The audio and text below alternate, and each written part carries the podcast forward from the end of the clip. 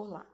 Hoje eu vou falar um pouquinho a respeito da gramática. Eu costumo dizer que a gramática é a ossatura da nossa língua, ou seja, da mesma forma que a nossa estrutura óssea suporta o nosso corpo, da mesma forma a gramática é para a nossa língua, a estrutura. Para entendermos um pouco melhor essa estrutura, vamos então abordar os três tipos de gramática gramática normativa, gramática descritiva e gramática histórica. A gramática normativa, ela segue as regras da nossa língua, as regras gramaticais. Então, ela é considerada norma padrão, padrão culto, né, chamado de padrão culto, norma culta, norma padrão também. Já a descritiva, ela se preocupa com a comunicação, com o funcionamento da língua. Se aquela comunicação foi efetiva ou não, tanto oral quanto escrita. Se foi se o, o, interlocutor entendeu aquilo que eu falei, aquilo que eu escrevi ou não. Se houve a comunicação efetiva, então para ela está tudo certo. Não há problema. Porque ela se preocupa apenas com a comunicação. Ela serve a comunicação. Já a gramática histórica, ela estuda a origem a transformação da, da, das palavras, os vocábulos durante os tempos, né? Nos tempos, de tempos em tempos. Ela trabalha a questão da etimologia, que é a origem da palavra também, né? Muitas vezes nós não entendemos o significado de uma palavra porque nós não sabemos a origem dela. Normalmente, na escola, nós não, utiliz... nós não usamos é, a etimologia, muito pouco a gente trabalha etimologia. O professor de filosofia trabalha um pouco de etimologia, alguns termos da filosofia, sociologia, da biologia, do português também, mas é assim é muito pouco em relação à gramática normativa e à gramática descritiva. Então a gramática histórica, ela trabalha mais a origem da palavra, as transformações que a palavra sofreu, né, ao longo dos, dos anos, ao longo dos tempos. Então, por exemplo, vou dar uma, um exemplo de você. O você era vossa mercê, separado. Depois ele veio para vós mercê, tudo junto. Depois ele veio para vós mecê e hoje ele é o você. Ele pode mudar ainda? Pode. Pode vir com, numa, no vocábulo como C? Pode. Tanto que tem um CD do Caetano Veloso, que ele já intitulou como C, né, uma síncope de você, certo? Muito bem. Bom, o que essas três gramáticas têm a ver com aprendizagem é, da gramática na escola, é, em relação aos vestibulares, né? Então, na verdade, aqui, o que os vestibulares realmente cobram é a gramática normativa e a gramática descritiva. A gramática normativa, porque contém todas as regras que regem a nossa língua, e a gramática descritiva, que apresenta as variedades linguísticas, as, os, os vários falares, né, as formas de falar diferente que nós temos na nossa língua, certo? Hoje não existe a possibilidade de dizer que a, a, a gramática descritiva é o falar errado e a gramática normativa é o falar certo. Nem a normativa está acima da descritiva e nem a descritiva está abaixo da normativa. Então, não há possibilidade de dizer que uma é melhor que a outra ou que uma é inferior à outra, porque as duas têm funções distintas na nossa língua. E os vestibulares cobram exatamente esses dois pontos. Mas antes de entrarmos na questão do vestibular, é, é preciso pensar que a forma de falar diferente não constitui um preconceito linguístico. Não constitui. O preconceito linguístico está abolido da nossa língua. Não existe mais o falar certo e o falar errado, o, falar, o escrever certo e o escrever errado. Então, houve uma mudança nessa visão, exatamente por conta do preconceito linguístico. Então, na verdade, o certo foi trocado pelo termo adequado e o errado foi trocado pelo termo inadequado. Então, não existe o certo e errado, existe o adequado e inadequado em relação à atualização da língua. Quando a gente fala em atualização, é quando nós usamos a língua, né? É um termo técnico da, da gramática, certo? Muito bem. O que os vestibulares, então, cobram a respeito disso? Eles trabalham, então, com a linguagem formal, que é a, a gramática normativa, e a linguagem informal, que é a gramática descritiva. Nós vemos textos escritos com a linguagem informal, né? peças de propaganda com linguagem informal, sem problema nenhum. Né? E por que usa-se a linguagem informal? Para se aproximar mais, cada vez mais, das pessoas, né? daqueles que vão comprar o produto. Geralmente as propagandas elas anunciam é, produtos para serem comprados, né?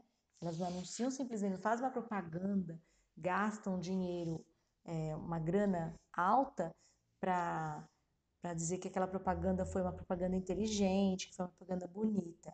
Ela faz aquela propaganda, né? A, a, a agência cria uma propaganda para o anunciante exatamente para poder vender aquele produto de forma é, de, de, de larga escala, né? em larga escala não para vender para um grupo pequeno. Então, eles querem atingir a todos. E quanto, quanto mais eles usarem uma linguagem próxima dos falantes, próxima da linguagem coloquial, mais eles vão atingir esse público e mais eles vão vender, obviamente, certo? Então é comum nas, nas peças publicitárias apresentarem aí uma linguagem coloquial. Quando nós falamos da linguagem coloquial, é a linguagem coloquial vem de colóquio, colóquio é conversa, então é da linguagem oral. A linguagem oral hoje ela pode ser transportada para o papel. Ela pode, ela pode ser escrita. Né? Então, existe uma diferença antigamente. Linguagem oral era uma, linguagem escrita era outra. Não, nós pegamos aí é, muitos textos literários, né, contemporâneos, que existem, é, é as, as duas linguagens se, com, se conversam, né? Aparecem as duas ou até mais de duas ali, né, no mesmo texto, certo? Então, isso é uma coisa que acontece com frequência. E o vestibular, ele cobra exatamente dessa forma, né? É, ele, você tem ali um texto com uma linguagem coloquial, ele pode pedir para você passar para a linguagem culta, né, fazer as adaptações necessárias para a linguagem culta, ou ele pode dizer por que é que aquela, aquela linguagem foi utilizada, aquela linguagem dentro daquele contexto, qual foi a situação, por que ele utilizou, qual foi a intenção de ter utilizado aquela linguagem dentro daquele contexto, certo?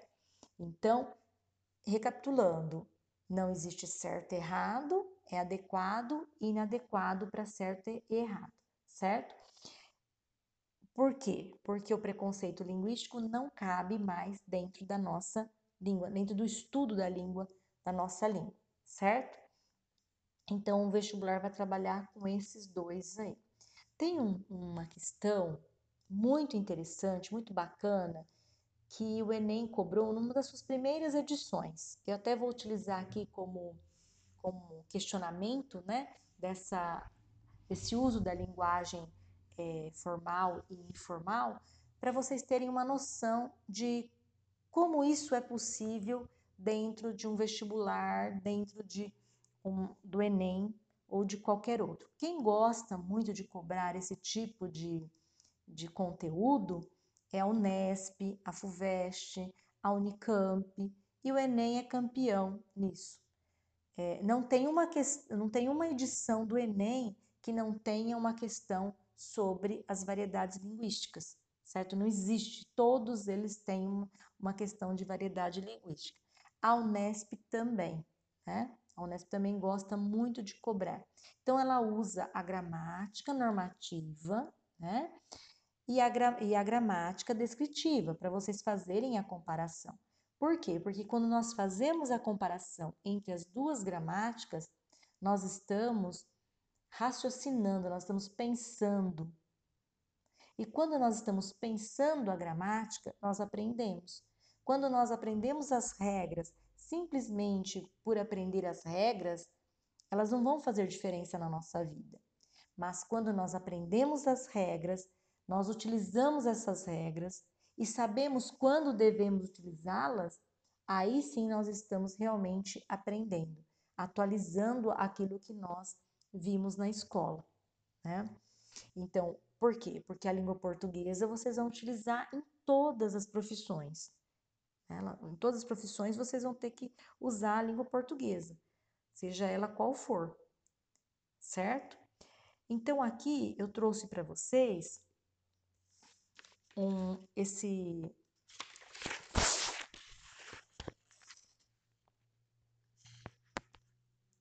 esse exercício do Enem, uma das suas primeiras edições, mas ele é muito, ele, ele é bem assim, esclarecedor em relação àquilo que eu, que eu expus até agora.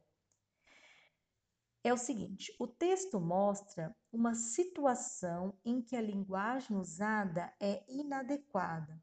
Então, esse termo adequado, inadequado, ele não é agora de poucos anos, né? O Enem, a primeira edição do Enem foi em 98. Nós estamos em 2020, certo? Então, o adequado e inadequado é um estudo dos gramáticos contemporâneos. Existem eh, vários gramáticos eh, que estão estudando, estão expondo as suas, as suas, as suas teorias para esse português contemporâneo, porque a língua ela é um ser vivo, ela, ela vai mudando de tempos em tempos. Né? Por exemplo, se nós é, pegarmos um livro de Machado de Assis, a linguagem usada no século XIX é muito, mas muito diferente da linguagem utilizada hoje. Mesmo se nós pegarmos um livro escrito uh, nesses dois primeiros, das primeiras décadas, né, que nós estamos vivendo, e compararmos, por exemplo, com um livro escrito lá no início da, da do século passado, do século XX, nós também vamos ter, nós vamos perceber essa diferença de linguagem.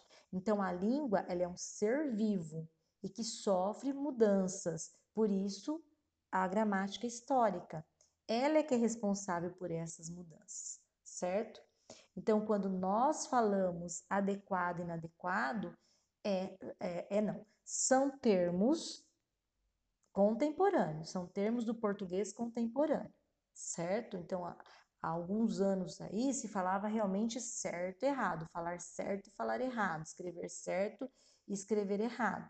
Hoje nós falamos em adequação e inadequação, certo? Então, o próprio enunciado exercício diz: é, linguagem usada é inadequada. Então, eu vou ver em que situação ocorreu a comunicação e se ela está adequada ou não àquele contexto, certo? Considerando as diferenças entre língua oral e língua escrita, assinale a opção que, é, que representa também uma inadequação da linguagem usada ao contexto.